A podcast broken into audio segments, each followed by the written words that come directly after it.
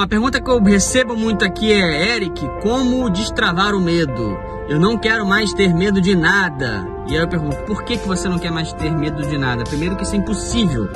O medo é um mecanismo que a gente nasce com ele. E é bom, o medo é bom.